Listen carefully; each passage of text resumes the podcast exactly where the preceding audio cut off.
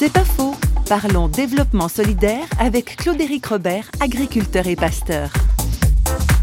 En parcourant la campagne du Burkina Faso à la fin de la saison des pluies, il y avait encore une végétation très luxuriante. Et j'ai senti en moi cet appel de Dieu, partage ce que tu as. C'était pas des millions que j'avais à partager, mais un savoir. En effet, on est obligé de faire des réserves importantes pour 200 jours d'affouragement d'hiver pour nos troupeaux.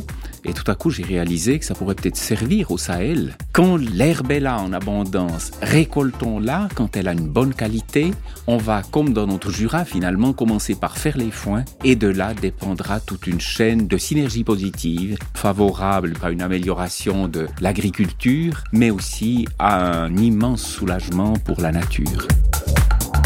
C'est pas faux, vous a été proposé par parole.ch.